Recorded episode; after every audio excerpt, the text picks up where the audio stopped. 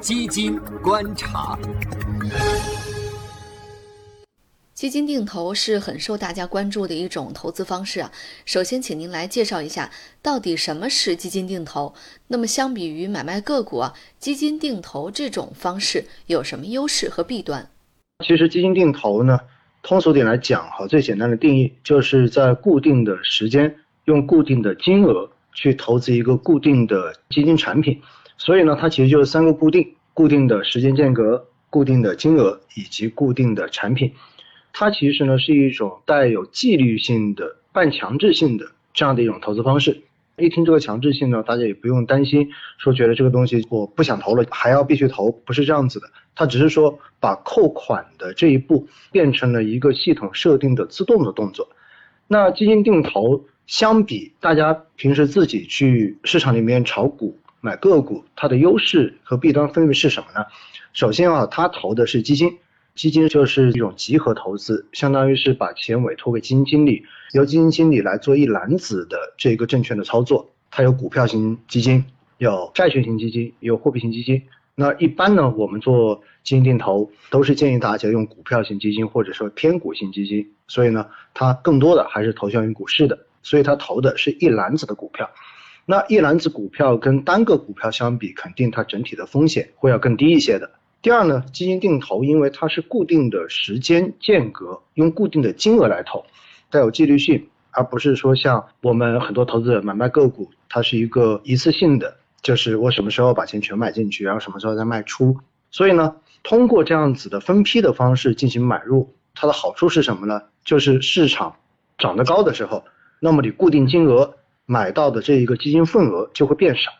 而市场跌的时候。你固定金额买到的基金份额就会变多，所以呢，它变相的就实现了在贵的时候买的少，在便宜的时候买的多，这样子的一个效果，最终呢，让你的这个持仓的平均成本其实是能够低于这一段时间内的市场本身的平均成本的，这样子，当这个价格只要回到了平均成本以上，基本上呢，你就能够挣钱。第三个呢，定投的这个好处哈，是在于什么呢？在于它比较省心，实际上你只要设定好了时间，比如说每个月，对吧？每个月的几号，比如说你五号发工资，你定好五号或者定好六号，然后或者是每周，因为它可以按月扣款，可以按周扣款，甚至有些可以按日扣款。那么你定好这个间隔是按月哪一天，按周星期几，定好之后，然后把这个每期扣款的钱也定好，比如说一百、两百、五百、一千，多的可能几万都有可能。那定好之后。你只要这个扣款账户中间有足够的钱，其实呢你就不用再去管它了，因为它到了那个设定的时间，就会自动的从你的账户里面把这个钱拿出来，去申购你所选定的那个基金。所以呢，基本上你在一开始设定完定投计划之后，你就不用操这个心了。所以呢，它解决了一个非常重要的痛点，那就是什么时候买的问题。当然，定投它的坏处是什么呢？因为它的钱。不是一次性的全部参与市场的这个投资，所以遇上市场单边上涨就是非常牛的这种行情的时候，实际上你的资金的投资使用效率相比一次性投资是没那么高的。举个最简单的例子，你手中一百万，你准备拿来做这一个证券的投资，那如果你在这个时点你把一百万全投进去，OK，市场上涨百分之十。那么你是赚了一百万的百分之十，也就赚了十万。